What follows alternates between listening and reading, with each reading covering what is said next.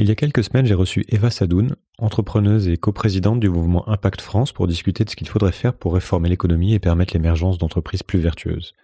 Depuis notre conversation, la Russie a envahi l'Ukraine et nous n'aurions peut-être pas abordé le sujet de la même manière aujourd'hui tant ce conflit nous force à changer de regard sur les enjeux. Le réveil est douloureux. Nous sommes dans l'obligation de remettre à plat tous nos modèles, de reconsidérer ce qui est essentiel ou non, et de vraiment regarder de plus près le défi énergétique, les questions de résilience, la fragilité de notre monnaie, la dette, etc. Eva fait partie de ceux qui tentent de comprendre comment fonctionne vraiment le système et en particulier le système économique qui conditionne tellement de choses. Ce système est amené à évoluer, peut-être plus rapidement que prévu donc, et cet épisode offre un point de vue, je pense, éclairant sur quelques-uns des leviers à activer pour avancer concrètement. Dans une période complexe, je reste convaincu qu'on a besoin d'ouvrir les perspectives, même si elles n'apportent évidemment jamais toutes les réponses. Bonne écoute. Je ne sais pas si vous êtes au courant, mais le monde, il vous attend pas. Le monde, il bouge. Et il bouge vite. Bienvenue sur Sismic. Rien de tout ça n'est réel. Qu'est-ce que le réel? Quelle est ta définition du réel? Chaque génération, sans doute, se croit vouée à refaire le monde. Notre savoir nous a fait devenir cyniques. Nous sommes inhumains à force d'intelligence. L'humanité est menacée dans ses fondamentaux. Tu dois trouver dans tes rêves l'avenir pour lequel tu as envie de te battre. Bonjour Eva. Bonjour. Merci de, m'accorder de m'accorder cette heure pour discuter euh, bah, de plein de choses. On va parler de ton dernier livre, on va parler de, ce que tu fais, du milieu de l'impact, euh, du milieu de la transition plus largement, etc., etc. Est-ce que tu peux te présenter brièvement pour commencer et euh, me dire un peu ce que tu as fait, ce que tu fais, et me parler aussi des lunettes que tu portes pour regarder le monde? Une question difficile, mais voilà, c'est toujours intéressant de voir comment on y répond. Merci, euh, merci pour l'invitation. Donc, euh, Eva Sadoun, je suis entrepreneur à l'origine, davantage, même si j'ai fait aussi pas mal d'études de, de, philosophie. J'ai choisi l'entrepreneuriat parce que pour moi, c'était un espace de liberté euh, et de création, permettant d'essayer d'imaginer une micro-société et voir si les lunettes que je porte euh, avaient une retranscription physique. Et puis, euh, je pense que la pensée sans l'action, notamment aujourd'hui vu les enjeux, peut rester problématique. donc, je suis entrepreneur. J'ai monté deux sociétés, une qui s'appelle Lita.co, qui permet de dynamiser les investissements des citoyens vers des entreprises à impact écologique et social positif, du logement social, aux énergies renouvelables, à la technologie au service du bien commun. Et on accompagne aussi la transition en fait des filières, c'est-à-dire la filière textile, euh, comment relocaliser une partie de la production, la filière agricole, comment mieux euh, développer ces modèles-là, euh, et également des entreprises qui ne sont pas nécessairement en fait impact, mais qui ont besoin de se décarboner, qui ont besoin de changer leur modèle, et qui font appel à nous aussi pour euh, pour lever des fonds. On permet de lever des obligations vertes, euh, des actions. Enfin voilà, on reviendra peut-être sur le jargon technique plus tard.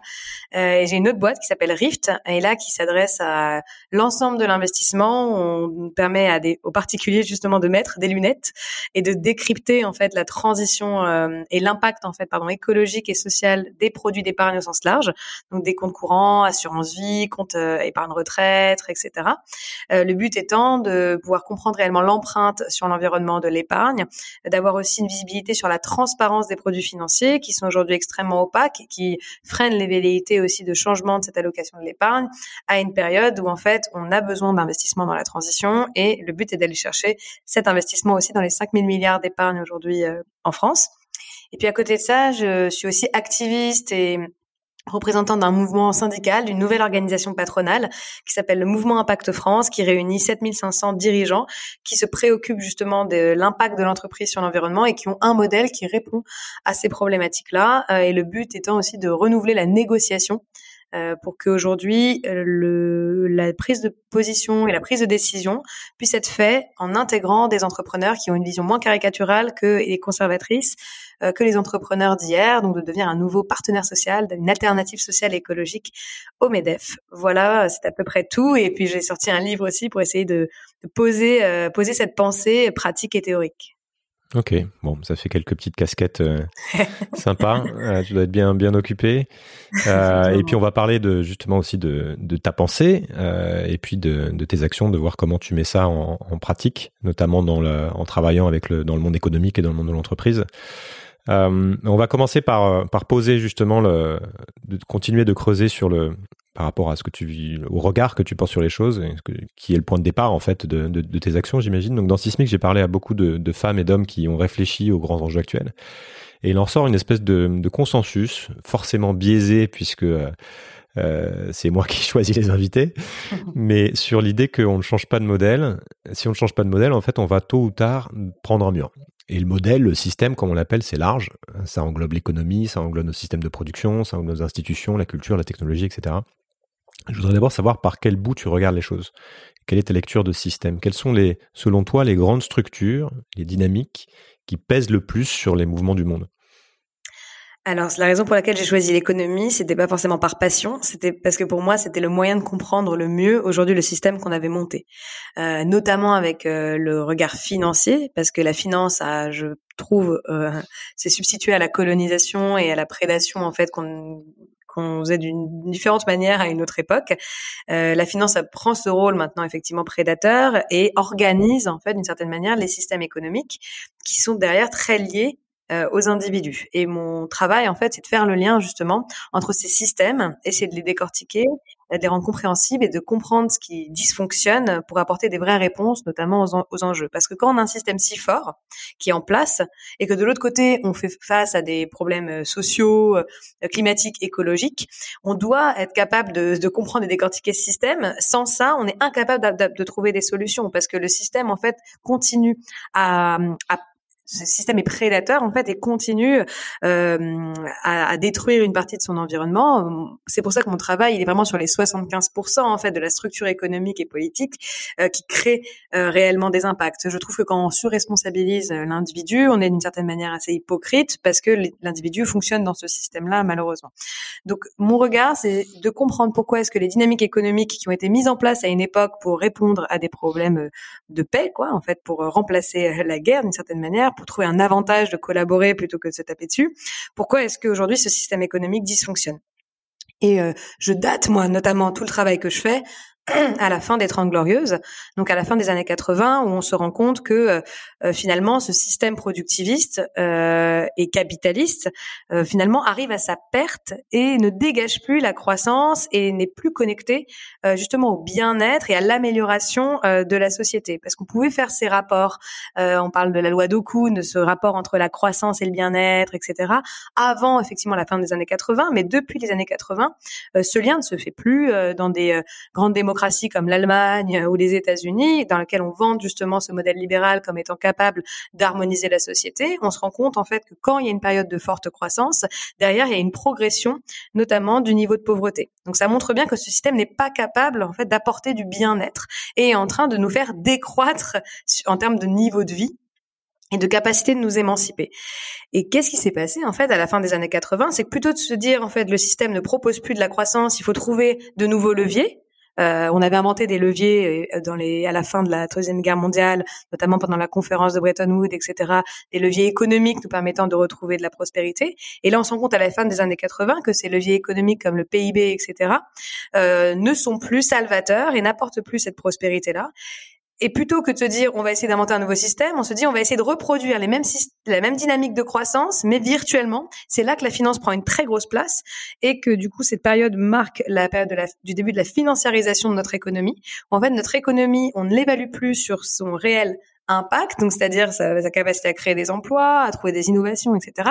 Mais on l'évalue sur sa performance financière. On crée toute une succession de mécanismes financiers qui entretiennent ce système. Et c'est ces mécanismes financiers qui aujourd'hui doivent être repensés, un peu déconstruits pour être capables d'aborder les, grandes transformations de l'époque. Ok, c'est dense encore une fois, c'est hyper clair. Et tu sors un, bah, ton livre s'appelle euh, donc une économie à nous.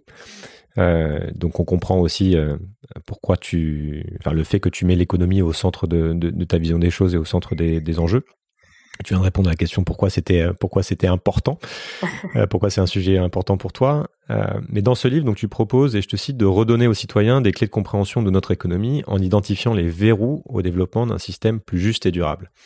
Donc c'est un livre qui permet de, c'est un livre court hein, mais qui permet de comprendre simplement quels sont ces, ces verrous. Donc je voudrais qu'on parle de ça, qu'on regarde un petit peu ce que tu ce que tu racontes et ce qu'il faudrait bouger, ce qu'il faudrait faire euh, sauter, pour le coup, puisqu'on parle de verrou, pour avoir une chance de changer les choses. Tu, euh, il y a quatre parties, il y a quatre verrous qui, euh, qui, que tu identifies en particulier. Évidemment, il y en a plein d'autres, mais on va pas pouvoir parler de tout. Il y a l'indicateur PIB, l'actionnariat financier, les institutions et les lois, et une, culture, pour résumer, une culture de, de, compétition et de domination que tu essaies de déconstruire en t'appuyant notamment sur l'écoféminisme. Je propose qu'on commence par cette dernière, euh, cette dernière partie, ce dernier verrou, parce que c'est un thème dont j'ai quasiment pas parlé euh, dans le podcast. Donc c'est un, un de mes, euh, de mes angles, un de mes grands angles morts dont, j'ai conscience.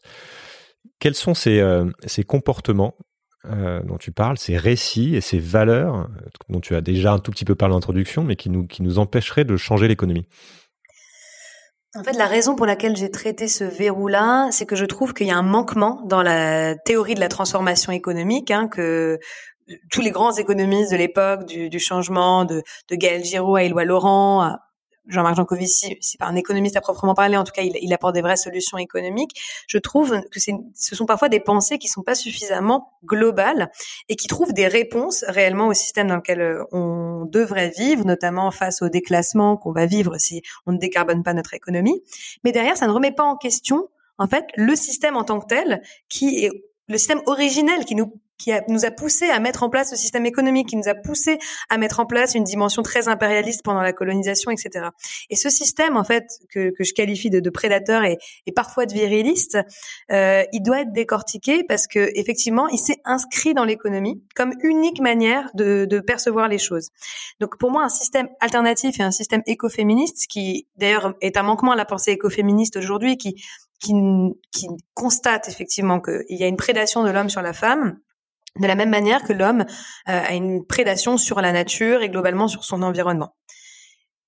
L'écoféminisme a tendance à s'arrêter là, euh, et j'essaie de penser la manière dont l'écoféminisme pourrait réfléchir un nouveau système et rendre ce système plus efficace un système écoféministe pour moi ou un système euh, effectivement plus du, du, prendre soin ou euh, euh, de l'anti-domination, c'est un système déjà qui prend en compte l'ensemble des parties prenantes. Donc c'est un système qui est inclusif. Et on voit notamment dans les dans les démocraties progressistes euh, dont on parle beaucoup comme la Nouvelle-Zélande ou la Finlande dans lequel on a des leaders euh, femmes, elles essayent d'appliquer ces systèmes de coopération à grande échelle et on se rend compte qu'en termes de résultats, il y a beaucoup plus de satisfaction notamment du citoyen, une croyance beaucoup plus forte en la démocratie une capacité de changement modèle aussi qui est beaucoup plus facile parce qu'on met en place cette coopération, donc personne se sent lésé, dominé, et il y a une intégration en fait des problématiques d'un point de vue multidimensionnel. C'est-à-dire qu'on ne regarde pas un mono-indicateur. Je trouve que cette vision en fait de l'économie euh, très centrée sur un mono-indicateur nous permettant de tout comparer, tout algorithmer, etc., est ce qui nous a mené à notre perte. Donc si on reproduit ces mêmes schémas, notamment sur la question du carbone, on va oublier tout plein de choses on va oublier la, la progression euh, de notre milieu intellectuel, culturel, social, on va oublier la biodiversité, on, va oublier toutes ces choses qui, comme le climat, à un moment, si on les prend pas en compte dès maintenant, se retourneront contre nous. Et le climat n'est pas le, le, seul facteur de, de, de d'opposition. Euh, enfin, c'est pas c'est pas le, la seule chose qui va qui va se retourner contre nous. Enfin, je pense que la biodiversité peut se retourner contre nous et les crises sociales aussi perpétuelles nous empêchent de progresser. Donc, il faut adresser tous ces problèmes-là. C'est la première chose qui qualifierait pour moi effectivement un, un leadership ou en tout cas une, un nouveau modèle, euh, une nouvelle manière de faire. La deuxième chose, c'est une culture qui n'est plus neutre. Ça veut dire une culture qui part du principe qu'on doit prendre soin en fait de son environnement, qu'on a une responsabilité euh, globale, qu'on ne se définit plus en petits individus opérant, euh, travaillant dans une société. Et on se rend compte, moi, même que dans la théorie libérale, ces choses-là avaient été apparues, mais ont été très vite effacées. Je prends l'exemple dans le premier chapitre notamment d'Adam Smith, qui est un peu un homme au féminin pour moi, qu'on a voulu euh, viriliser à mort et mettre de côté son, sa féminité. Hein. Et quand je parle de l'homme et de la femme ou de la féminité, ou de la masculinité, j'en parle dans sa théorie, dans sa construction sociale. Et Adam Smith, en fait, très rapidement, après avoir écrit La richesse des nations, euh, a écrit La théorie des sentiments moraux, dans lequel, en fait, il dément la théorie de la richesse des nations.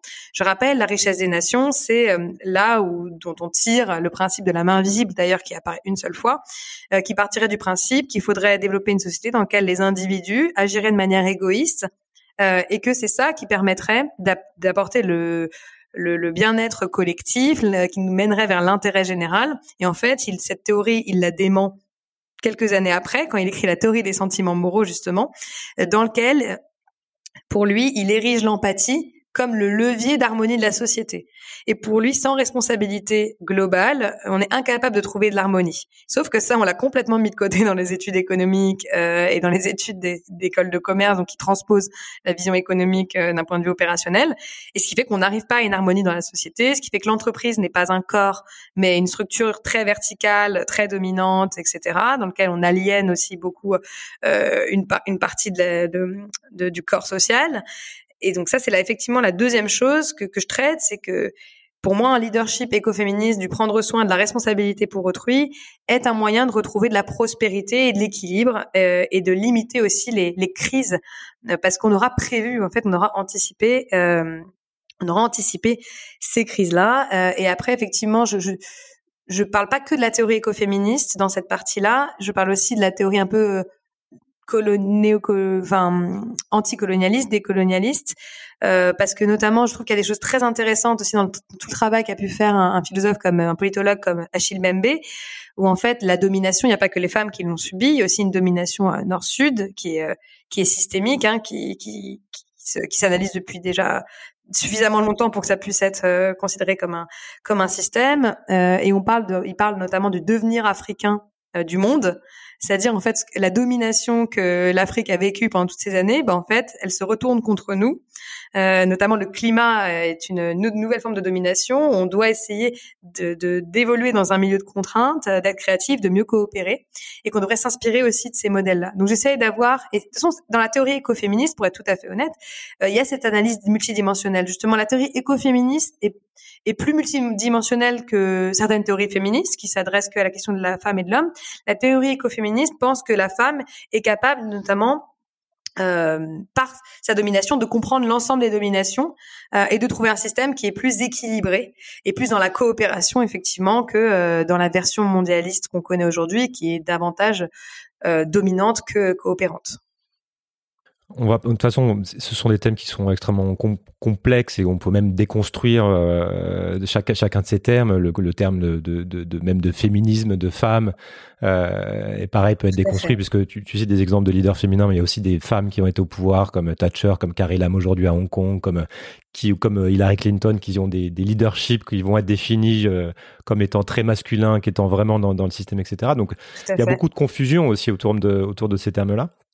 Et euh, juste pour sur ça précisément, parce que souvent c'est quelque chose qu'on m'oppose, euh, et notamment certains mouvements progressistes me disent, on travaille pas sur la question du féminisme parce que pour nous ça a rien à voir avec le progressisme. On voit bien Thatcher, machin, et on prend même des exemples très français. Hein, les, les, deux femmes qui sont candidates à l'élection présidentielle sont pas celles qui incarnent le mieux mes idées. Euh, enfin, en tout cas celles qui sont celles qui sont les, plus les plus majoritaires. Euh, il faut savoir que dans un écosystème d'hommes et qu'on en, on en pense qu'on veut de Christine Lagarde, mais elle a pas mal traité ce sujet. Euh, exercer un leadership féminin est aujourd'hui complètement impossible, sachant qu'on est évalué sur notre capacité à reproduire le leadership masculin. Donc je mettrai quand même ces exemples de côté euh, sur la manière dont on traite ce sujet. Mais c'est pour ça que ça, ça, mériterait un épisode euh, en entier, même un podcast complet, voir parce qu'on peut aller, on peut bouger sur ces, sur la manière dont on définit les choses. On peut discuter justement des termes qu'on va employer. Est-ce que c'est les bons etc. Ce qui, moi, ce qui m'intéresse, euh, notamment dans ce chapitre, et puis, euh, et puis, de toute façon, il est, il est court, c'est plutôt des ouvertures sur ces sujets qui, qui poussent à les creuser. Euh, c'est euh, c'est cette idée qu'en dessous de, de ces structures, il y a des, euh, des valeurs, il y a des, des croyances sous-jacentes, ça peut être pensée systémique, qui, qui font qu'à un moment donné, on a créé certaines choses qui, qui, structurent le, qui structurent le réel. Et que tout part d'une vision de l'autre, d'une vision des races, d'une vision de, de, de, la femme, d'une vision de, de ce que veut dire du, du, statut social, du rapport de force, etc. etc. Et c'est vrai que c'est très difficile de déconstruire euh, de penser déconstruire ces systèmes si on ne déconstruit pas ce qu'il y a en dessous ce qu'il y a à la racine. Je voudrais qu'on parle des, euh, et des, autres verrous et on va pouvoir euh, peut-être s'appuyer sur des exemples concrets vu que tu connais beaucoup de cas d'entreprises, euh, bah, commencer par, par, par les tiennes. beaucoup aspirent à voir leurs entreprises, les entreprises pour lesquelles ils travaillent ou, quand on est patron, celles qu'on celles qu'on possède, ou qu'on euh, pilote, limiter l'impact, ce qu'on appelle l'impact négatif, voire même avoir un impact positif. D'où le terme impact, qui est, qui est, très, qui est devenu très à la mode, même s'il est un peu confus. Mais dans les faits, donc on, voit que c'est souvent très compliqué parce qu'on a des actionnaires euh, à qui on doit rendre des comptes et qui exigent de la croissance et de la rentabilité. Et ça, ça s'accompagne d'externalités euh, négatives, comme on dit. Et puis il y a d'autres obstacles qui sont les obstacles réglementaires, par exemple, etc. Donc en gros, on a des règles du jeu qui sont établies. On parlait justement des règles du jeu du, euh, de l'accès au pouvoir, qui sont des règles du jeu euh, euh, correspondant à des valeurs dites masculines. Et si on ne respecte pas ces règles du jeu, on est hors compétition. Exactement. Quelles sont ces, les principales règles qui empêcheraient même les plus vertueux de vraiment changer la donne, selon toi? Alors, c'est vrai qu'en tant qu'entrepreneur, je vis au quotidien et en ayant regroupé justement le, les expériences de toutes les entreprises hein, qu'on regroupe au mouvement Impact France, qui peuvent être tant des boîtes extrêmement militantes euh, qui se placent dans l'économie sociale et solidaire, c'est-à-dire qui ont vraiment déjà choisi un statut. D'ailleurs, le fait qu'il y ait un statut, ça montre bien que le reste de l'économie ne l'est pas. Euh, pour pouvoir encadrer justement leur, leur, mission sociale, que en fait des entreprises qui se posent la question de cette transition-là et qui font face à ces verrous pour transiter ce qui est, ce qui est intéressant, c'est qu'effectivement, les verrous vécus par les entrepreneurs sociaux, écologiques, donc ceux qui ont ça dans le cœur de leur modèle, ils sont sur le développement, c'est-à-dire qu'en fait, à une certaine échelle, ils peuvent plus avancer euh, parce que le système n'est pas fait pour eux. Et de l'autre côté, les entreprises qui veulent transiter se trouvent face à d'autres verrous du type euh, actionnarial, etc. Donc, euh, les, les verrous que j'analyse dans le livre et qui permettent de comprendre en fait pourquoi cette transition n'est pas possible aujourd'hui, euh, ils sont ils sont multiples parce que effectivement il y a la question de l'actionnariat qui est souvent pointée du doigt et qui est, qui est réelle, c'est-à-dire qu'il y a une assemblée de personnes euh, qui aujourd'hui a une vision unique euh, de ce que doit être l'entreprise, sachant que euh, l'actionnariat est quand même euh, le souverain euh, dans une entreprise. Hein. Euh, une entreprise, avant euh, la loi Pacte, dont on pourra parler si, vous le souhaitez, avant la loi Pacte, une entreprise n'avait comme unique objectif que de répondre aux demandes et à la performance de ses actionnaires. Donc c'était l'objet de l'entreprise. Et si elle euh, faisait un pas de côté et qu'elle prenait des décisions stratégiques qui n'allaient pas dans le sens euh, de l'amélioration de la rentabilité de l'actionnariat, mais dans le sens typiquement de l'utilité sociale, etc., elle pouvait être euh, poursuivie en justice. Donc c'était extrêmement grave. Et notamment aux États-Unis, on voyait beaucoup ça. Euh, beaucoup plus qu'en France. Euh, il y avait moins de procès, euh, mais en tout cas aux États-Unis, on voyait beaucoup ça. Donc effectivement, il y a différents round tables, donc tours de table qui se sont organisés aux États-Unis et en France pour se dire ok comment on fait déjà pour débloquer ce premier verrou juridique, hein, qui est que l'entreprise doit avoir un autre objectif que que répondre aux besoins de l'actionnariat. Donc ils ont mis en place les entreprises à mission, mais tout ça effectivement ça ça a ses limites parce que finalement l'actionnaire n'a pas changé, même si on peut faire, il est toujours habitué à ce que euh, à ce que la performance soit soit son, son premier objectif. Euh, pourquoi? Parce que euh, l'actionnaire, déjà, qui c'est? Et c'est ça que j'essaie aussi d'adresser dans, dans, le livre. Qui sont les actionnaires? Les actionnaires, ils proviennent de, de plein de, d'endroits différents. Ça peut être des actionnaires familiaux, donc on, on, verra des dynamiques un peu différentes dans les entreprises familiales, dans lesquelles effectivement il y a une forme d'hérédité, de tradition économique qui est compliquée à adresser. Et je parle notamment de l'étude succession dans le livre qui montre effectivement comment le capital se transmet. Et là, en fait, on a des. Et je sais pas si vous avez vu même la, la série Succession, euh, elle est assez parlante euh, parce qu'en fait, on a une culture économique qui est très forte, euh, très masculine, très dans très très basée sur sur la performance et sur une organisation de l'entreprise qui est assez assez verticale, etc. Et c'est compliqué d'en sortir. Donc déjà de débloquer ces verrous-là, d'inclure en fait l'ensemble des parties prenantes, des salariés dans la stratégie. Tout ça, c'est pas très valorisé. D'ailleurs, c'est même considéré comme de l'ingérence hein, aux États-Unis. On peut même et parfois en France, même avoir des procès euh, si on, partage euh, trop le pouvoir. Et après, le problème, il vient effectivement euh, de l'actionnariat boursier. Donc, les entreprises familiales disent euh, la bourse est le cancer de l'entreprise.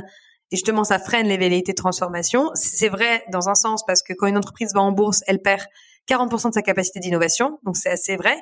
Mais en même temps, les entreprises familiales ont aussi du mal à bouger, mais ça, c'est plus une question qui est culturelle, plus que financière. Alors que euh, la plupart des entreprises étant cotées en bourse, là, elles répondent à un autre dogme qui fait que l'ensemble des informations qu'elles vont transmettre à l'extérieur va avoir un impact sur la valorisation de ces entreprises-là. Donc, transmettre une information sur ah, je vais réduire ma marge, on l'a vu avec euh, avec dans le cas de Danone, hein, où effectivement on peut trouver plein d'autres raisons, mais derrière au final la marge a un peu baissé parce qu'effectivement il y a eu beaucoup d'investissements qui ont été faits pour que l'entreprise devienne une entreprise à mission, puisse repenser sa chaîne de valeur pour être plus soutenable, etc. Euh, ce qui s'est passé, c'est qu'à la seconde même où la marge a un peu baissé, était un peu en dessous de, de des concurrents qui eux ont des pratiques pas du tout vertueuses, les actionnaires sont venus, euh, euh, se sont organisés pour derrière trouver un responsable qui était du coup le dirigeant. Et c'est ce qui est, ce qui est intéressant, c'est de se dire, bah c'est pas tant le comportement des actionnaires parce que ça on peut toujours euh, trouver d'autres réponses, c'est de voir en fait comment le cours de bourse évolue selon des informations qui ne sont pas les bonnes. Donc c'est pour ça qu'il y a un autre discours et un autre récit à créer sur le fait notamment, bah, comme vous le disiez au début, que si on ne prend pas en compte ces enjeux-là, on va déclasser nos entreprises et que c'est vertueux sur le long terme. Il faut que la bourse évolue euh, de manière positive quand ce type d'informations sont transmises. Mais pour ça, il faut éduquer aussi les actionnaires particuliers et les actionnaires euh, financiers institutionnels. C'est pour ça que le livre, pour moi, il était hyper important pour être capable d'éduquer à ces choses-là et montrer en fait que cette entreprise-là, c'est l'entreprise qui est la plus résiliente, qui est la moins euh, euh, réactive justement aux crises, etc. Donc il y a effectivement cette partie qui est l'actionnariat et puis il y a une autre partie qui est le droit. Parce que l'actionnaire, on peut aussi le comprendre d'une certaine manière.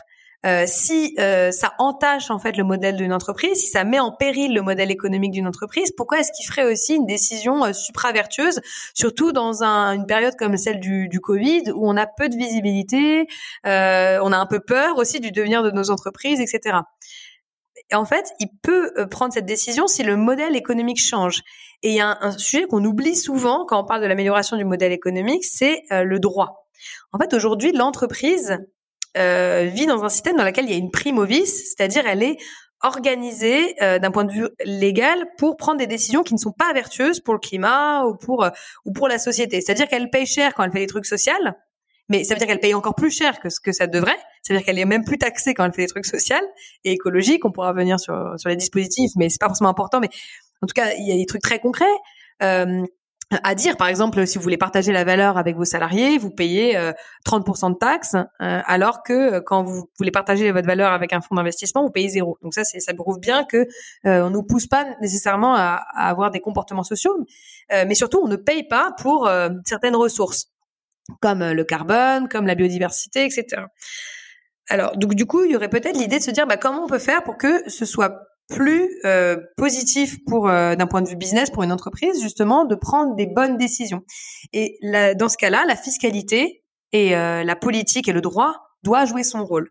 C'est-à-dire que toute la fiscalité de l'entreprise, très concrètement, par exemple, quand une entreprise produit un bien, elle paye un impôt de production sur ce bien. Aujourd'hui, on est en train d'essayer de réduire ces impôts de production sans les conditionner, en fait, typiquement à des enjeux de relocalisation ou de production faiblement émettrice, etc on pourrait se dire que euh, du coup cet impôt de production pourrait varier euh, en fonction de du coup des pratiques plus ou moins vertueuses de l'entreprise. On pourrait se dire aussi euh, la TVA qui est un outil très fort d'orientation de la consommation. Pourquoi la TVA est aussi élevée et même plus élevée sur les produits qui sont les plus respectueux? Si on jouait avec cette TVA, on pourrait pousser du coup le consommateur aller vers euh, je sais pas plutôt que d'aller acheter des t-shirts euh, Shane euh, qui qui voilà on connaît le système d'exploitation euh, qu'il y a derrière à consommer euh, Loom, euh, qui est une boîte euh, de textile responsable, ou 1083. Ça, la fiscalité peut le faire. Donc, on voit bien qu'il y a un choix politique. Et derrière, si la fiscalité et euh, l'investissement, etc., étaient conditionnés à ces enjeux de responsabilité, euh, à ces enjeux d'empreinte carbone, à ces enjeux de protection du corps social, d'amélioration du niveau de vie des salariés, et ben derrière, même pour les actionnaires, ce serait même plus intéressant d'investir dans une entreprise euh, qui intègre ces enjeux plutôt qu'une autre. Donc c'est pour ça qu'il faut regarder effectivement ce, sujet à deux niveaux, au niveau de l'actionnariat, mais aussi au niveau des, politiques publiques pour comprendre les principaux leviers. Ouais, c'est hyper intéressant de pareil de déconstruire tout ça parce qu'on se rend compte que euh, tant qu'on n'agit pas sur euh, sur le au bon niveau, en fait, on peut euh, on peut pédaler dans le vide et s'épuiser puisqu'on va, on va être bloqué par des législations, bloqué par, des, bah, par ces fameuses règles du jeu dont on parle. Je me dis que c'est pour ça aussi que tu, que tu, que tu portes une casquette maintenant euh, quasiment politique, en fait. Euh, enfin, en tout cas, qui te permet d'avoir des discussions au niveau où on va pouvoir influencer ces règles du jeu et faire bouger, faire bouger les normes, faire bouger les règles comptables, faire bouger la loi, etc.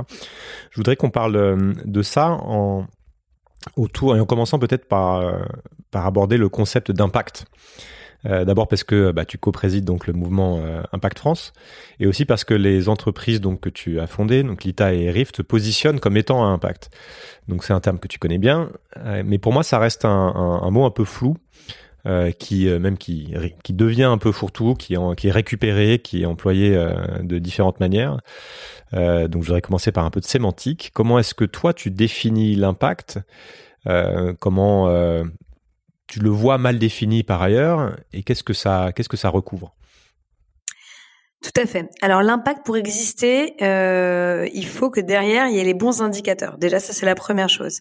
Donc définir l'impact sur quoi, l'impact de quoi? Donc il y a une forme de dogmatisme que du coup les entreprises, enfin le milieu néolibéral n'a pas l'air de comprendre quand ils utilisent ce mot impact, c'est qu'on est obligé de fixer euh, ce qui pour nous vaut mieux que euh, autre chose. Donc de dire que le partage de la valeur est une valeur importante, euh, que euh, les émissions euh, doivent être réduites et qu'on doit atteindre un scénario 1,5 degré, euh, que la prédation de la biodiversité c'est quelque chose qui est pas bien. Voilà, il faut être capable de définir ces valeurs-là pour ensuite les lier à la thématique, au sujet d'impact. Mais après, ce n'est pas tout.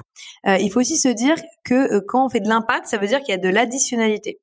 Et ça s'oppose du coup au principe de la concurrence d'hier, où en fait c'était le bien le mieux positionné sur le marché qui allait gagner. Pour nous, une entreprise d'impact ne peut pas se substituer à une autre. Une entreprise d'impact se crée parce qu'elle apporte en fait une, une additionnalité en matière d'impact sur la société. C'est-à-dire que si moi j'avais monté Rift, mais qu'il y avait déjà un autre Rift qui fonctionnait bien, et que j'étais juste dans une logique de prédation de ce petit Rift avec moi mon gros Rift, euh, comme on peut le voir dans la tech, euh, et ben en fait j'aurais pas d'impact. Je pourrais pas dire que je suis une entreprise d'impact. Et c'est aussi très important d'un point de vue de l'investissement, parce que c'est c'est le secteur financier qui a tendance à, à à créer, institutionnaliser ce type de, mots. Hein, on voit que le vert, en fait, on en parle maintenant parce qu'on le définit au niveau financier, etc. Dans le secteur financier, c'est très important pour pouvoir faire la part des choses entre quelque chose qui est pas vertueux et quelque chose et un produit financier qui l'est on a vu beaucoup euh, ces derniers temps euh, l'investissement socialement responsable émerger comme étant euh, l'unique investissement. Maintenant, on voit que les, les encours sont énormes. Mais il faut se poser la question de qu'est-ce qu'il y a derrière cet investissement-là. Et l'impact est un moyen de qualifier un bon investissement responsable d'un mauvais. Donc dans le milieu de l'investissement, on a à boire et à manger. Euh, on peut avoir de l'investissement socialement responsable dans lequel vous faites des exclusions sectorielles, mais derrière, ça ne veut pas forcément dire que vous allez avec votre investissement avoir de l'impact parce que ça va se substituer à un autre investisseur. Donc là, est-ce qu'on peut vraiment dire que c'est l'investissement à impact? Pour moi, non. Euh, l'investissement à impact, c'est un investissement, encore une fois, qui a de l'additionnalité. C'est-à-dire où vous investissez dans quelque chose dans lequel personne ne veut investir et vous créez de l'impact positif, ou par votre investissement, cette chose-là dans laquelle vous allez investir va changer.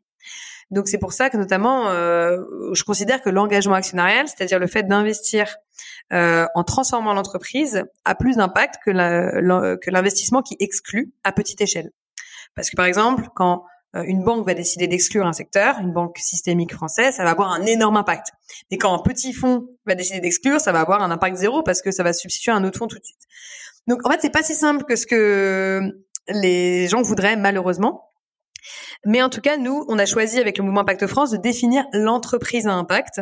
Et c'est vraiment comme ça qu'on l'a défini. Donc sur l'additionnalité de son action, euh, sur le fait que son objet social euh, soit aligné avec des enjeux de, de, des enjeux sociaux ou écologiques majeurs. Donc on prend la grille des objectifs du développement durable, qui est pas forcément la très, une très bonne grille euh, qu'on a encore un peu plus segmentée, mais euh, ça nous permet au moins de se dire bah est-ce que cette entreprise contribue à la lutte contre la pauvreté, à la lutte contre le réchauffement climatique, etc. Dans son objet social, c'est-à-dire que toute son activité est liée à ça. C'est pas une micro partie de son activité, c'est toute son activité. Et ensuite, est-ce qu'elle maîtrise ses externalités, donc qui est le terme qu'on utilisait tout à l'heure, euh, sur l'ensemble de la chaîne de valeur donc à quatre niveaux. on a même défini un impact score qui permet d'évaluer du coup l'impact de l'entreprise sur ces quatre niveaux. L'impact social, donc l'organisation interne, le respect des salariés, l'inclusion, etc. L'impact écologique, donc l'ensemble des externalités sur l'environnement, sur l'ensemble de la chaîne de valeur, climat, biodiversité, fournisseurs, etc. Euh, le partage de la valeur, c'est-à-dire comment la richesse est partagée dans l'entreprise, au niveau salarial, au niveau du partage de, des bénéfices, des dividendes, etc. Et le dernier pilier qui est le partage du pouvoir. Donc, est-ce que l'entreprise euh, diffuse suffisamment bien l'information, euh, partage suffisamment de pouvoir de, décision euh, avec ses salariés, etc. Parce qu'on sait que la coopération, ça amène à du temps long. en tout cas, c'est ce c'est ce, qu'on pense, euh, et également le partage du pouvoir avec ses fournisseurs, c'est-à-dire d'être capable d'avoir euh, une organisation qui ne presse pas aussi les fournisseurs, ce qui nous amène souvent à euh, des, des systèmes également extrêmement prédateurs, comme dans le secteur textile, quand justement le fournisseur euh, n'est pas considéré comme une réelle partie prenante de l'entreprise, mais est considéré plutôt comme un voilà, donc quelque chose qu'on on regarde pas ce qui se passe derrière. Donc c'est comme ça qu'on a décidé de, définir l'impact aujourd'hui. Je voudrais qu'on reste un petit peu là-dessus parce qu'il y a beaucoup de choses qui se passent dans, euh, dans ce monde de l'entreprise, surtout depuis que l'écologie euh, et l'idée donc de, de faire des choses moins négatives, voire positives, ou avoir de l'impact est, euh, est, quelque chose qui est très à la mode et qui devient inévitable, y compris pour, pour les multinationales. On peut plus passer à côté, on est obligé de se positionner par rapport à ces sujets-là. Avant, c'était la RSE, mais qui était un terme un peu flou et puis qui était un sujet un peu annexe. Donc maintenant, on voit ce mouvement de verdissement de, de l'économie euh, toutes les toutes les entreprises se positionnent par rapport aussi aux, aux enjeux de, de, société. Et on voit donc sortir ces plans net zéro, euh, net zéro carbone à 2030 ou euh, même avant parfois chez Apple, chez L'Oréal, etc. On voit la finance aussi proposer des green bonds, des enfin des investissements verts, etc. Et euh, et puis des fonds d'investissement à impact qui se montent, etc.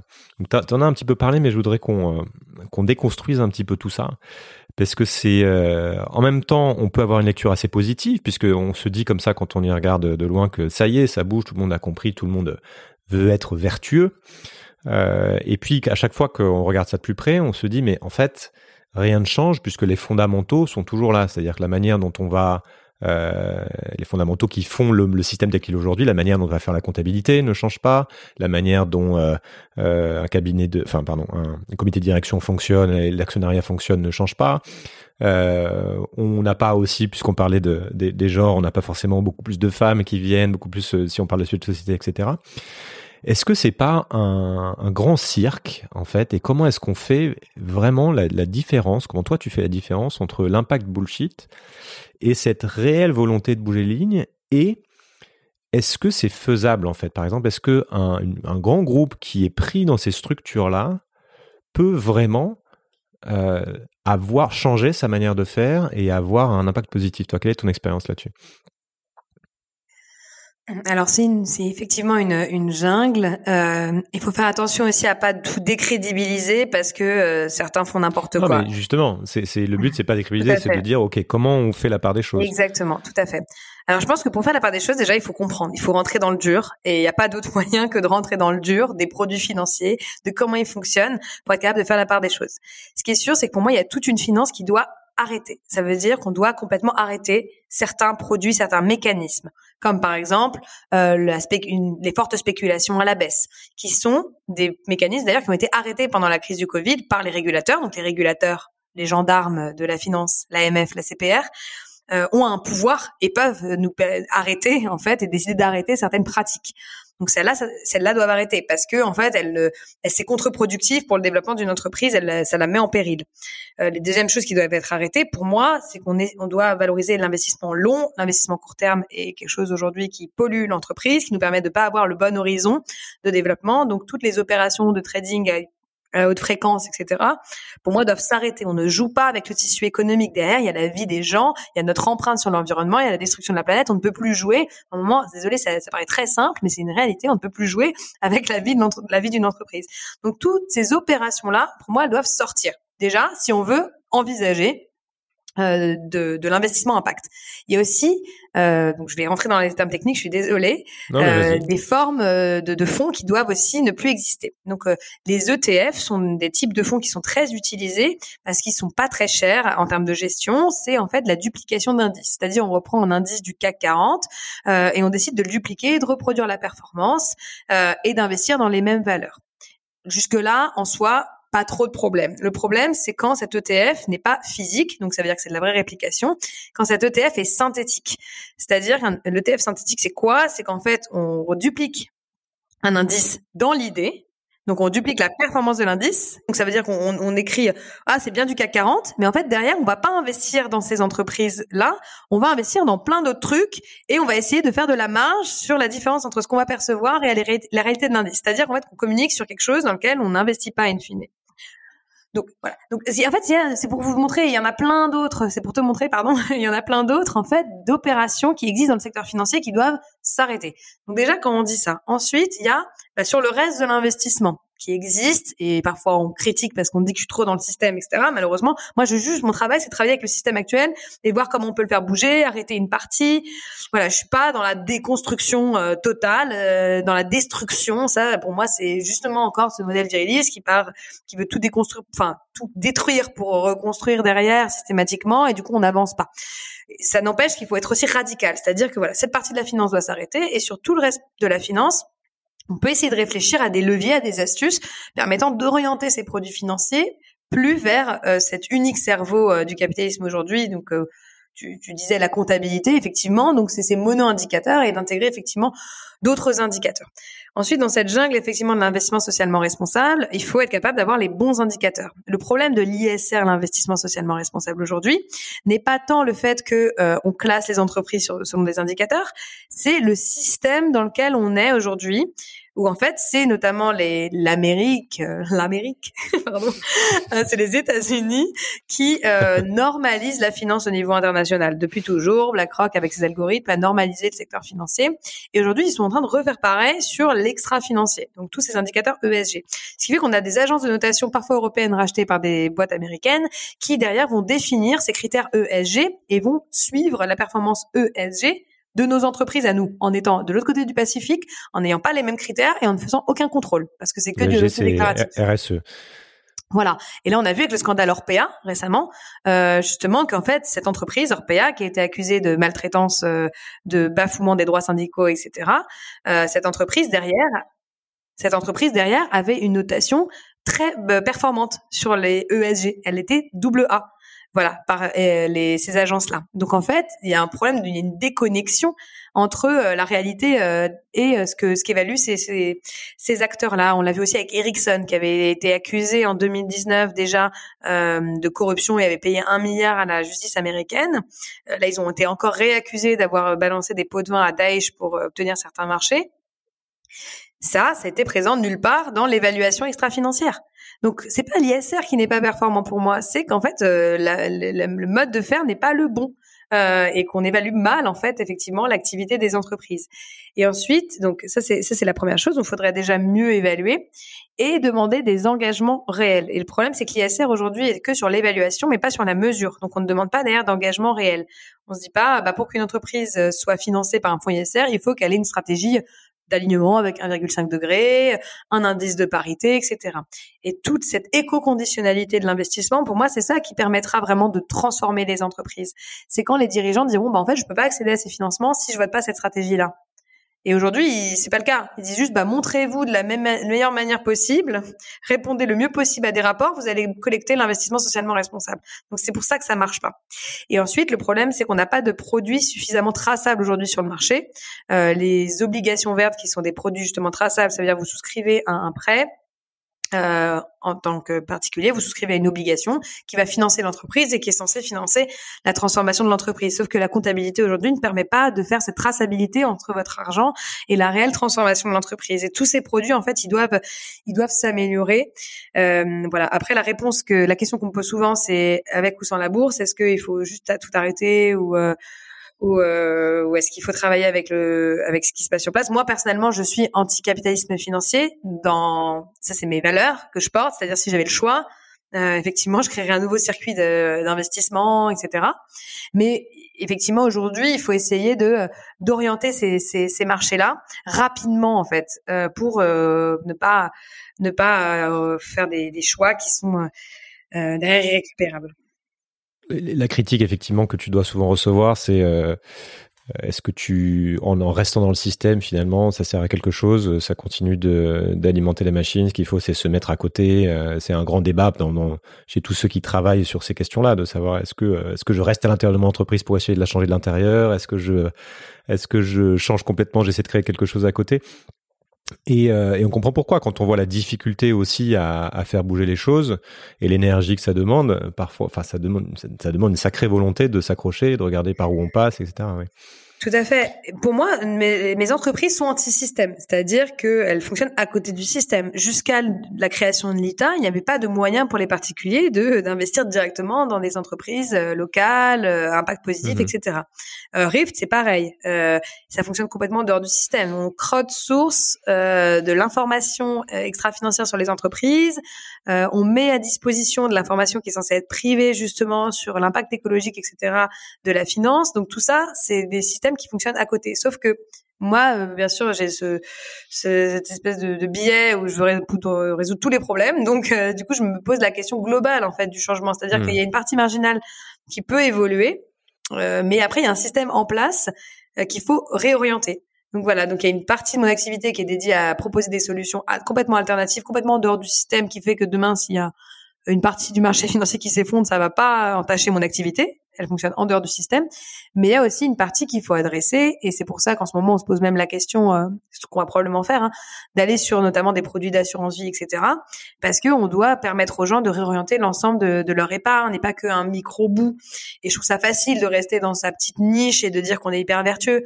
Euh, il faut aller, il faut aller s'adresser euh, au gros système et essayer de le faire bouger un maximum, tout en restant hyper radical sur sur les valeurs. Et on verra où ça nous amène. L'autre question que je me pose souvent en écoutant euh, toutes les personnes à qui je parle, c'est euh, comment en fait on fait ça? C'est-à-dire qu'il y a beaucoup de bonnes idées, il y a beaucoup de, de, de lectures de, euh, pertinentes et diagnostiques, tout le monde n'est pas d'accord là-dessus, mais euh, puisqu'il y a des gens déjà pour qui tout va bien et il n'y a, pas de sujet. Mais on se frotte quand on se frotte au réel et quand on se frotte à, à la difficulté, à ces verrous dont tu parles, on, moi, ce que je constate, c'est qu'il n'y a pas vraiment de plan clair sur. Il y a des idées, il y, a, plein de choses qu'il faudrait mettre en place. Il y a beaucoup de si, mais euh, est-ce que c'est politique? Est-ce que c'est euh, justement euh, renverser, enfin remplacer le Medef par d'autres choses? Est-ce que c'est qu'est-ce qu'on peut faire au niveau local? Qu'est-ce qu'on peut faire au niveau global? Et tu vois, par exemple, une question que je me pose, c'est est-ce que dans une économie mondialisée ouverte, comment est-ce qu'on fait pour protéger l'entreprise vertueuse face à, celles qui ne le sont pas et donc s'impose moins de contraintes, on a un peu abordé ce qui m'a la question, est-ce qu'on peut être ouvert et en même temps réformer en profondeur? Ou alors est-ce qu'on a besoin de créer des cadres, de protéger, euh, etc. Je pense qu'on peut protéger et être resté ouvert. Euh, en tout cas, c'est vraiment le, le modèle que, moi je propose. Euh, Imaginons-nous une forme d'utopie globale, mais qu'au niveau européen, parce qu'on ne pourrait pas avoir d'empreinte, disons, ou d'impact sur les marchés externes. Pour moi, ce serait typiquement une Europe qui fermerait les frontières d'un point de vue euh, de la production, euh, notamment sur les produits de plus haute consommation, parce que je pense que la dépendance euh, aussi ne nous permet pas d'avoir des relations saines d'un point de vue international.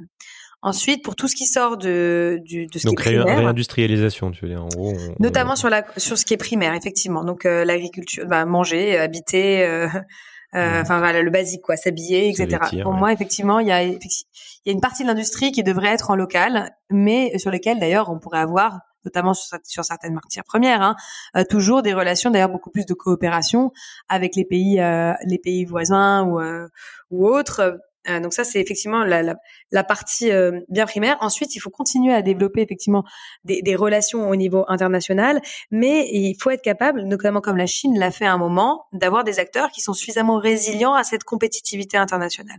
Et pour, pour avoir des acteurs qui sont suffisamment résilients, il faut effectivement prioriser les acteurs euh, sur les marchés publics. Ensuite, parce que souvent on me rétorque derrière, mais quid notamment des pays du Sud à qui on a dit il fallait faire ça, il fallait faire des fleurs, il fallait faire euh, du chocolat, il fallait faire machin, et derrière maintenant on ferme tout, euh, alors qu'on a structuré ces filières-là, d'ailleurs en forçant ces filières-là.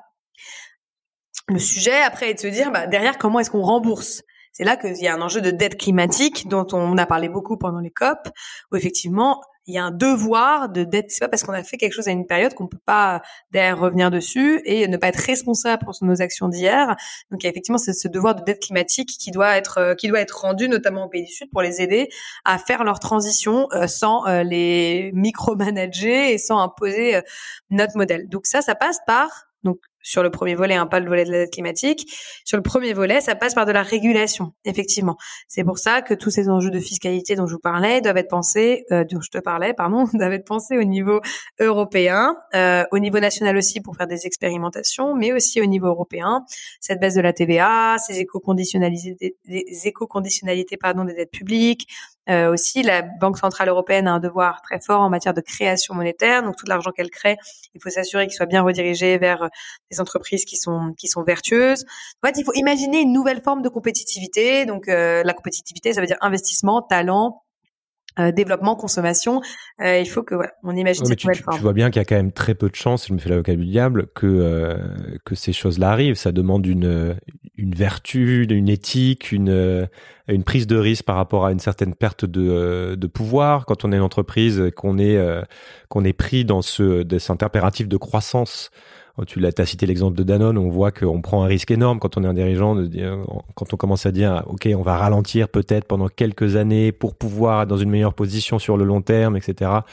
Donc, euh, c'est l'autre jour, j'avais un, copain qui me posait cette question. Il dirait, mais Julien, tu dirais, tu dirais euh, que les marques doivent passer d'un modèle de croissance à un modèle de quoi, en fait? Parce que quand on se retrouve confronté, comme tu le fais à au monde de l'entreprise et que euh, et qu'on se retrouve face à des dirigeants qui nous disent bah oui mais c'est bien gentil moi aussi j'aimerais bien faire les choses euh, différemment mais euh, je suis obligé de croître. Je suis obligé d'assurer soit le remboursement de mes dettes soit le rembourse enfin soit de, de, pouvoir augmenter les salaires etc etc soit les actionnaires.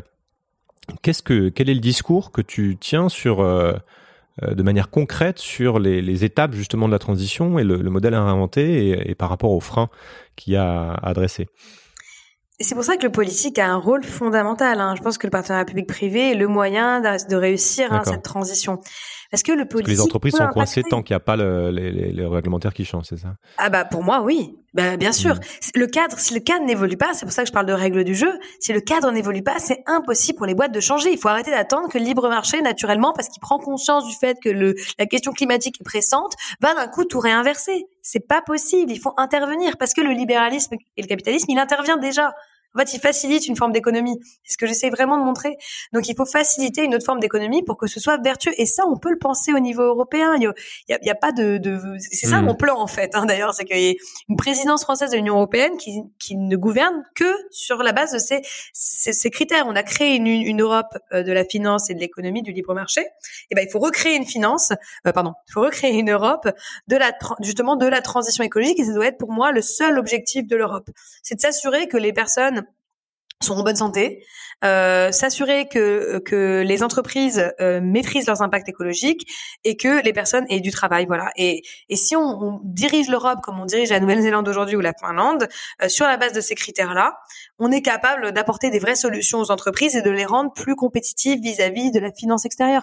La Chine, pour ne pas reprendre cet exemple-là, ce n'est pas les mêmes sujets, mais au moment de, la, de sa transition euh, carbone, au moment de, de, de sa croissance, elle a complètement fermé ses marchés mais elle a ouvert ses, euh, ses marchés financiers, c'est-à-dire qu'elle a, elle a fermé euh, ses marchés, elle a permis aux entreprises d'être souveraines complètement sur leur marché, donc elle a bloqué les entrants, etc. Hein, nous, faut savoir que, enfin, c'est open, c'est open bar hein, l'Europe hein, pour le monde international. Hein. Enfin, vraiment, c'est ni on ferme, ni on avantage nos boîtes. Enfin, et après, on se demande pourquoi on n'a pas de Gafa, pourquoi on a, pourquoi on n'a pas de solution tech euh, souveraine, pourquoi est-ce qu'on dépend de, de, des entreprises textiles internationales, etc. Bon, bref, donc effectivement ce, ce sujet. Euh, pardon, je me suis perdue du coup. Non, c'était c'était parti sur l'Europe, sur le fait que euh, que ça se passait au niveau réglementaire et pas au niveau des entreprises. Donc effectivement, voilà, il faut que l'Europe soit capable de réguler, quand même de, de continuer à ouvrir ses marchés pour qu'on puisse investir. Mais il faut savoir qu'aujourd'hui, de l'argent qui est dédié à la transition, il existe. Il faut juste réorienter effectivement les capitaux. Euh, on a un organe central de création monétaire. Il faut l'utiliser euh, pour qu'on aille dans ce sens-là justement. Une des dernières phrases de ton livre m'a intrigué. J'aimerais que tu me m'expliques. La santé, le bien-être et la dignité des personnes qui composent une société valent mieux que des flux transactionnels impartageables, ne valent pas mieux au sens moral, mais valent mieux au sens de la puissance. C'est ma conclusion, ouais. Mm. euh, en fait, je trouve que euh, on se trompe. Euh, donc déjà, c'est la première chose, c'est que je trouve qu'on se trompe en pensant que effectivement, c'est les flux transactionnels, parce que c'est la croissance, c'est la croissance du PIB. Le PIB, c'est les flux transactionnels. Hein, c'est pas plus que ça. Donc ces flux transactionnels, c'est eux qui définissent la stabilité et la prospérité d'une nation aujourd'hui. Euh, on a tué des pays basés sur ces indicateurs qui sont pas forcément des indicateurs euh, de stabilité. Donc le, le, le, sens de cette phrase, c'était de dire que euh, il n'y a pas de valeur, euh, notamment la prospérité, dans cette la manière dont on l'évalue, et que du coup on se trompe sur ce qui ce qui est la puissance en fait en soi. Euh, on s'est trompé, on a et aujourd'hui un État n'est pas plus puissant parce que euh, il a un, fort PIB. Un État est plus puissant pour tout autre, plein d'autres raisons parce que il a une nation qui est euh, qui est engagée, il a une, adhésion très forte à, la démocratie, euh, il a une capacité de bouger rapidement, euh, il a des personnes qui sont en bonne santé, euh, du coup c'est des coûts évités énormes pour l'État. Enfin bref, tout ce dont je parle avant. Et du coup mon, mon objectif dans cette phrase c'était de remettre, de substituer euh, l'idée de richesse financière érigée en dogme pour pour euh, passer à une notion de puissance. Et c'est surtout de dire qu'il faut sortir de la neutralité. En fait, j'en ai marre de devoir prouver systématiquement, et même d'ailleurs à, à, à, des économistes de mon secteur, hein, que euh, on a une solution algorithmique parfaite qui va montrer que euh, dans tous les cas, on va pas perdre en points de PIB, on va pas perdre en on peut faire un choix en fait d'une société en se disant que euh, la puissance d'une société et euh, les choix qu'on fait dans une société, ils sont basés sur l'équilibre, euh, l'équilibre, l'équilibre moral, l'équilibre financier, l'équilibre écologique de la société. Est-ce qu'on peut pas juste se dire que finalement on fait le choix de ce dogme-là en fait? Je, je, c'est ça en fait qui me qui m'a poussé à écrire cette phrase d'une certaine manière. C'était un moment de dire, enfin vos contradictions, je les entends déjà. Euh, non, je ne suis pas capable de vous dire il faut exactement ce plan-là euh, pour arriver à ça. Et, et je vous assure qu'on arrivera à ça.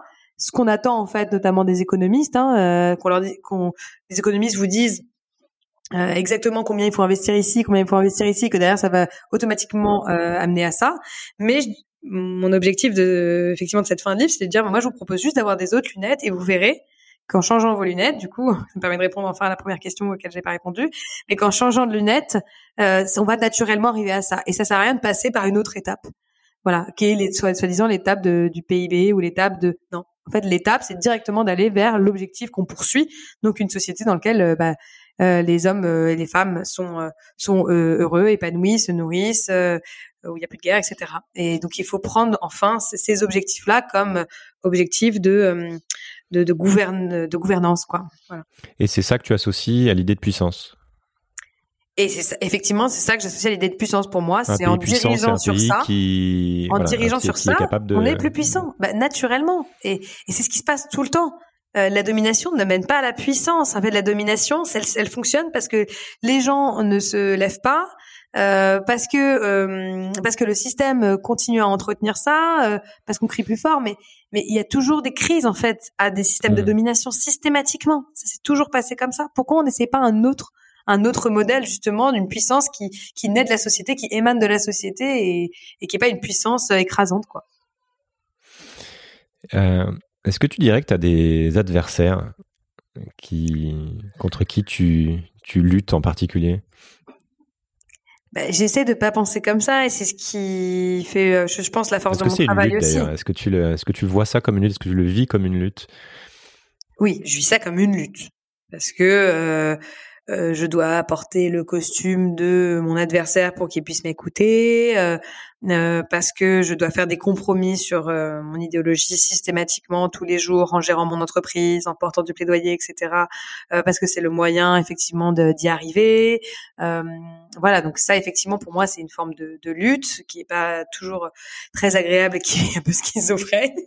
mais je dirais pas que oui, j'ai des adversaires. Si j'ai des adversaires, pas des ennemis, ceux qui des adversaires. Oui, j'ai des ennemis. C'est ceux qui, qui n'admettent pas parce que pour l'unique raison de qui est qui veulent se protéger, protéger leurs privilèges.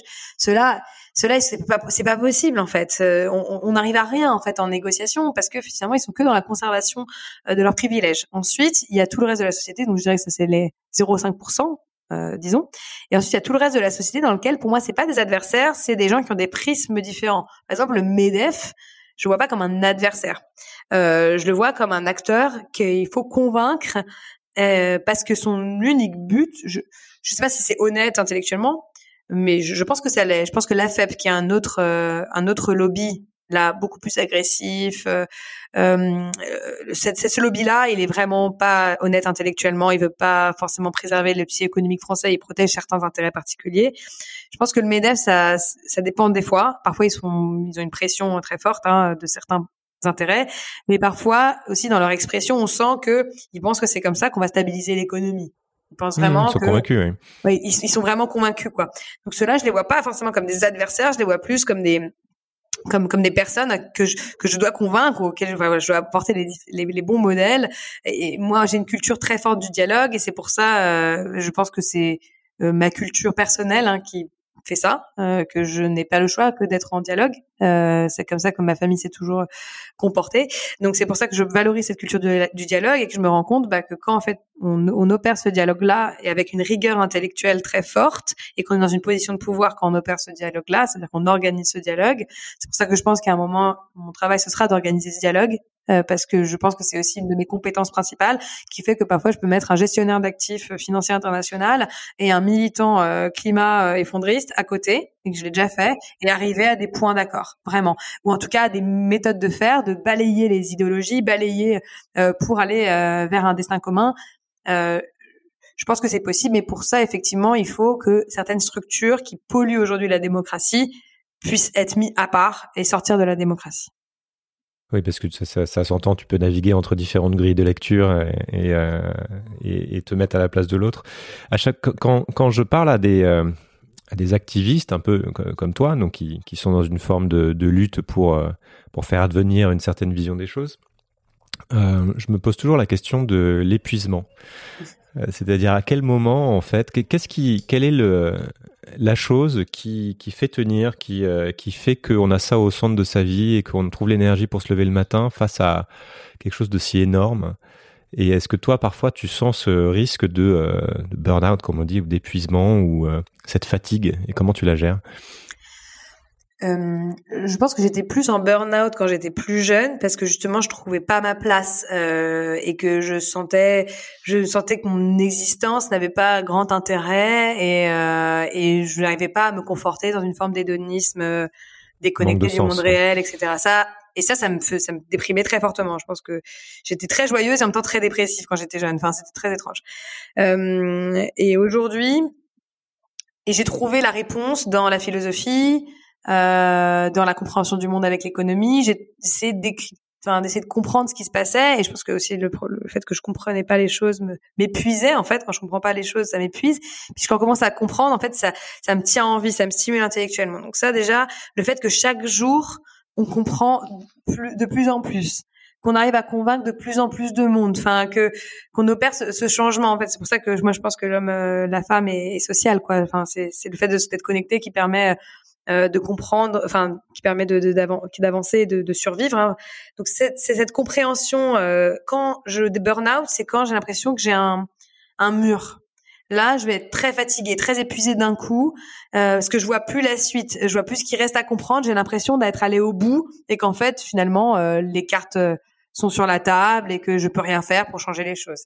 Et quand je trouve un nouvel angle, euh, dans mon activisme qui prend différentes formes. Hein. C'est pour ça qu'il prend différentes formes mon activisme. C'est pour me régénérer en fait. Euh, et c'est là en fait que du coup j'arrive effectivement à, à avancer. Après c'est évident qu'il faut être prêt hein, si on se lance dans ce type d'activisme, surtout aussi multidimensionnel, c'est-à-dire à travers l'entrepreneuriat, la politique, l'écriture, etc. Euh, il faut, faut, il faut se dire que, que ça va être, voilà, on va y dédier une partie de notre vie. Euh, et moi, comment je lutte aussi, enfin, c'est aussi des réponses un peu basiques, mais c'est la vérité, c'est que j'ai un équilibre euh, personnel euh, très fort. Hein. Quand je suis déséquilibrée personnellement, bah ça, ça, ça, fonctionne moins. Donc, ouais, j'ai quelqu'un que j'aime, qui m'aime. je suis épanouie émotionnellement. je rigole beaucoup. On fait beaucoup de blagues. Tu dors voilà. bien. Je dors pas hyper bien. je fais énormément de sport, j'évacue. Enfin voilà. Après, il faut avoir aussi cet, cet équilibre. Mais après, c'est pas. Je veux dire, on peut pas rester comme ça à ce niveau-là toute une vie. Euh, là, je pense que j'amasse un maximum de cartes et je pense que la jeunesse permet de faire ça, mais qu'à un moment, la deuxième étape d'une vie euh, de, l'engagement, c'est justement de prendre une forme de recul. D'ailleurs, je vante ce type de leadership, hein, euh, des leaderships dans lequel la vie perso prend une part très importante. Je parlais notamment d'une Anne-Marc hein, dans le livre. Euh, partir après 18 heures, quand on est président en fait de certains pays, c'est considéré comme malsain. Euh, et, et, ça, c'est des choses que, que, je valorise très fort. Et je pense qu'il faut accumuler un maximum de choses quand, quand on est jeune et que en vrai l'effort euh, est, nécessaire. Jusqu'à un moment, on peut avoir une forme d'équilibre et de pragmatisme quand justement on est au pouvoir et on prend des décisions. Hmm. Euh, rappelle-moi ton âge déjà. 32 cette année. Voilà, encore, encore dans la catégorie jeune. Ouais. J'espère, ouais. Euh... je sais pas, ça bouge, hein, ça fluctue beaucoup. Hein. Je viens d'avoir 40 ans, je me crois encore jeune parfois. Donc, euh... Puis après, après, je me fais mal à la cheville, au genou et j'arrête. euh, Est-ce que, euh, une question que je pose souvent, mais je, je vois que tu regardes beaucoup de sujets euh, et que euh, tu te mets dans la tête de beaucoup de gens, qu'est-ce que qu'est-ce qu'on ne voit pas venir donc un peu de prospective, si tu veux, sur les grands sujets importants, pas forcément ce dont on a parlé, mais qu'est-ce qu'on va pas venir et dont il faudrait qu'on parle beaucoup plus parce que ça va structurer nos vies?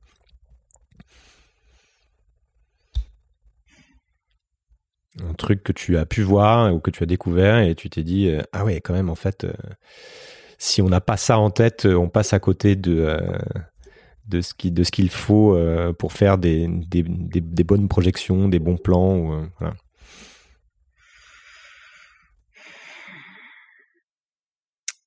C'est compliqué euh, de m'écarter du propos parce que j'essaie d'y répondre, mais dans le propos, mais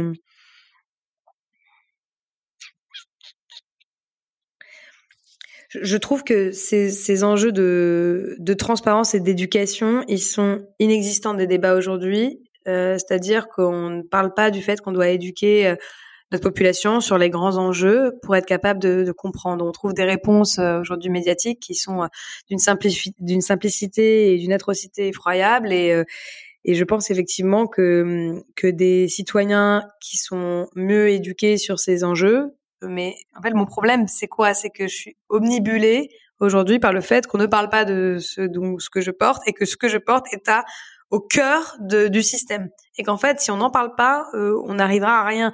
Donc j'ai un peu du mal à imaginer autre chose parce que je trouve qu'on parle beaucoup trop des autres choses et pas assez de ça.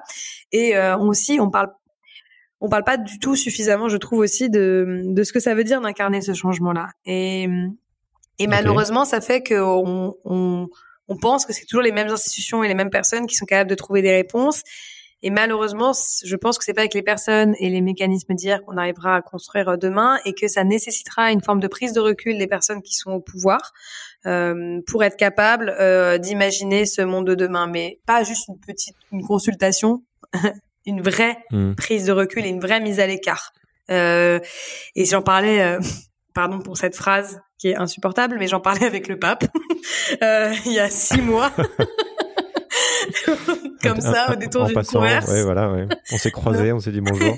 non, en fait, il nous a convoqué avec, euh, il nous a convoqué avec trois quatre activistes. Alors moi, je suis pas du tout de confession euh, euh catholique, etc. Mais du coup, j'y suis allée euh, pour voir, et, et j'ai trouvé que ce qu'il y avait d'intéressant euh, dans ce qu'il disait, c'était ça, c'était que en fait aujourd'hui, ni les personnes euh, les plus âgées ni les personnes les plus jeunes conscientes des préoccupations sont dans les lieux de pouvoir et qu'il y a cet establishment au milieu qui freine toute velléité de transformation et que lui, en ayant vu l'ensemble des dirigeants mondiaux, euh, ayant eu voilà des discussions très profondes sur ces sujets-là, avec euh, parce que quand il a écrit Laudato aussi, c'était vraiment pour proposer une nouvelle vision de l'économie, de la société, etc. Euh, il me dit que c'est aujourd'hui leur esprit n'est pas structuré pour être capable d'appréhender ces changements-là parce qu'il est ni suffisamment sage ni suffisamment euh, oui. éveillé. Et c'est peut-être d'ailleurs une, une des structures les plus fondamentales et les plus difficiles à bouger, qui est que oui. euh, ce sont euh, ceux qui arrivent au pouvoir et ceux qui pèsent le plus sur le réel euh, sont pris dans certaines règles du jeu, ont certains types de comportements et que, que les gens plus vertueux, entre guillemets, qui sont moins obsédés par le pouvoir, ne sont pas en position de pouvoir. Donc c'est ça, c'est peut-être l'équation la plus compliquée. D'où ouais, l'idée de la puissance, ouais, parce qu'en fait redéfinir la puissance. Voilà. Et, et fait de redéfinir la puissance, ça permet aussi de se dire, ok, moi je veux pas être, je suis pas quelqu'un qui cherche le pouvoir, je vais pas être dans qui raille le parquet, mais je veux défendre cette nouvelle puissance là et peut-être que ça donnera l'énergie à ceux justement qui sont pas attirés par le pouvoir Hmm. d'aller un peu plus sur le devant euh, euh, de la scène et d'être beaucoup plus acteurs en fait euh, du destin global quoi. Euh, pour finir, deux livres ou euh, deux œuvres d'art en général que tu recommanderais de, euh, de fréquenter euh, dans une vie, en dehors du tien, en dehors de ton livre qui sera bien sûr référencé sur le, le site? C'est un peu mégalo de dire que euh, ce qui va structurer une vie, ça va être la lecture de mon livre. Euh, alors, je suis désolée, j'en parle déjà dans le livre de ce livre, mais en fait, ça a été pour moi un déclic euh, très fort dans ma compréhension du monde. La- le premier, c'est du coup Nous, fils d'Eichmann de Gunther Anders, dont je parle dans, dans le chapitre 3 sur la finance. Euh, pourquoi ce livre a été euh, hyper important C'est que il m'a permis justement de faire le parallèle entre des toutes les sociétés de domination et totalitaire et l'économie actuelle. Donc en fait, euh, dans ce livre, Gunther Anders, euh, qui est un philosophe euh, allemand, euh, écrit un livre au fils de Eichmann, euh, du coup celui qui a organisé tout le système de l'Holocauste, d'un point de vue très administratif. D'ailleurs, il a, il a structuré. Pardon. Ah, ça a coupé. Donc, euh, dans Nous, fils d'Eichmann, euh, Gunther Anders écrit une lettre au fils de Eichmann, euh, du coup cet organisateur de, de l'Holocauste, euh, en lui disant, en lui parlant de son père, euh, en lui disant ce qu'il en pense, en faisant référence à la, au totalitarisme euh, qui, qui a été euh, du coup exécuté par Eichmann, en disant que Eichmann, son père, était lui un fou furieux, un monstre, mais qu'il y avait fait toute une chaîne de valeurs au milieu, euh, avec des personnes qui composaient cette chaîne de valeurs, qui par le fait que cette chaîne de valeurs était tellement grande, euh, des intermédiaires, etc. Euh, toutes ces personnes n'arrivaient pas à incarner finalement euh, l'impact de leurs actions et que c'était à partir d'une certaine échelle qu'on pouvait faire exister ce monstrueux et que ce monstrueux il existe il avait été organisé par son père de cette manière-là pour justement pouvoir maintenir ce monstrueux et euh, le rendre immuable et il fait du coup dans le livre à la fin il y a une chute euh, où il fait justement le parallèle entre euh, ces chaînes de valeur euh, euh, à une certaine époque et le, le système nucléaire. Alors on a une autre époque dans laquelle l'énergie nucléaire n'est pas structurée de la même manière, avec euh, des, de la conformité qui n'est pas la même, etc., avec un risque très très très fort. Euh, et du coup, il compare effectivement cette, cette grande chaîne et il dit que tous ces gros systèmes ne peuvent exister qu'à cette échelle. Et je trouve que c'est extrêmement important déjà pour comprendre qu'on le sujet économique n'est pas un micro-sujet, que c'est le totalitarisme partout qui, euh, du coup, peut faire peut détruire un système et faire exister ce monstrueux. Donc euh, c'est intéressant d'en, d'en analyser la forme. Euh, et c'est surtout extrêmement euh, touchant et, et, et, et, ça crée vraiment une, une, un changement. On peut le dire, cette, chose-là, mais quand on lit avec ces mots à lui, enfin, on comprend, on le ressent dans notre chair, etc.